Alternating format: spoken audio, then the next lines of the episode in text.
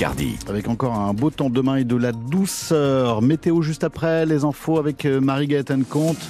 Une centaine de personnes rassemblées ce midi devant le rectorat d'Amiens. Élus, syndicats d'enseignants et parents d'élèves protestent contre les annonces de suppression de classes dans l'académie à la rentrée de septembre. Le rectorat a annoncé 58 fermetures de classes dans les écoles maternelles et primaires et 24 dans les collèges et lycées. Les actions se multiplient dans toute la Somme depuis quelques jours. Marion est la mère d'une petite fille en maternelle.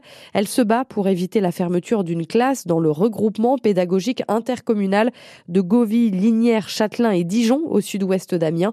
D'autant que personne ne sait si la fermeture touchera la maternelle ou la primaire.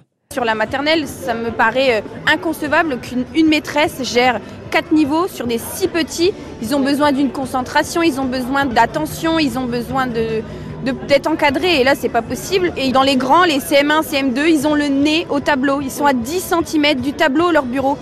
Comment fermer une classe, on les remet où? On les... C'est impossible, c'est impossible. Qu'est-ce que vous attendez en étant ici aujourd'hui avec tout ce monde? J'irais d'être entendu, de ne pas euh, considérer nos enfants comme des chiffres, mais comme euh, des êtres humains. Ils ont des, des besoins, ils n'ont pas à être sacrifiés. On espère euh, avoir des vrais chiffres, avoir un peu plus d'infos. Voilà. Une maman d'élèves du regroupement pédagogique intercommunal de Govy, Linière, Châtelain et Dijon au micro France Bleu Picardie de Jeanne Dossé. Ses parents seront reçus demain soir par l'inspection académique en compagnie d'élus de leur secteur. Le conseil départemental de l'éducation nationale, le CDEN, qui acte les ouvertures et fermetures de classes pour la rentrée 2024, se réunit dans une semaine, le 22 février prochain. La circulation des TER est interrompue dans les deux sens entre Creil et Amiens après la panne d'un train de marchandises à Lyoncourt. C'est à lire sur francebleu.fr. Et puis le trafic des TER a repris tout à l'heure dans les deux sens entre Paris et Beauvais.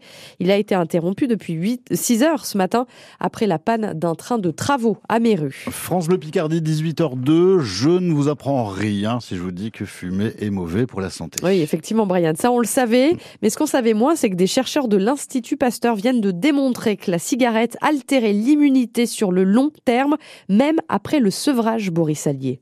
Un fumeur a beau arrêter la cigarette, son système de défense face aux maladies va être perturbé pendant plusieurs années. Impossible de déterminer la durée, mais les chercheurs ont démontré que l'immunité dite adaptative, celle qui se développe lentement au cours de la vie, était altérée sur le long terme malgré le sevrage. Marion Adler est médecin tabacologue. Cette étude est intéressante parce qu'elle montre encore une fois la toxicité du tabac.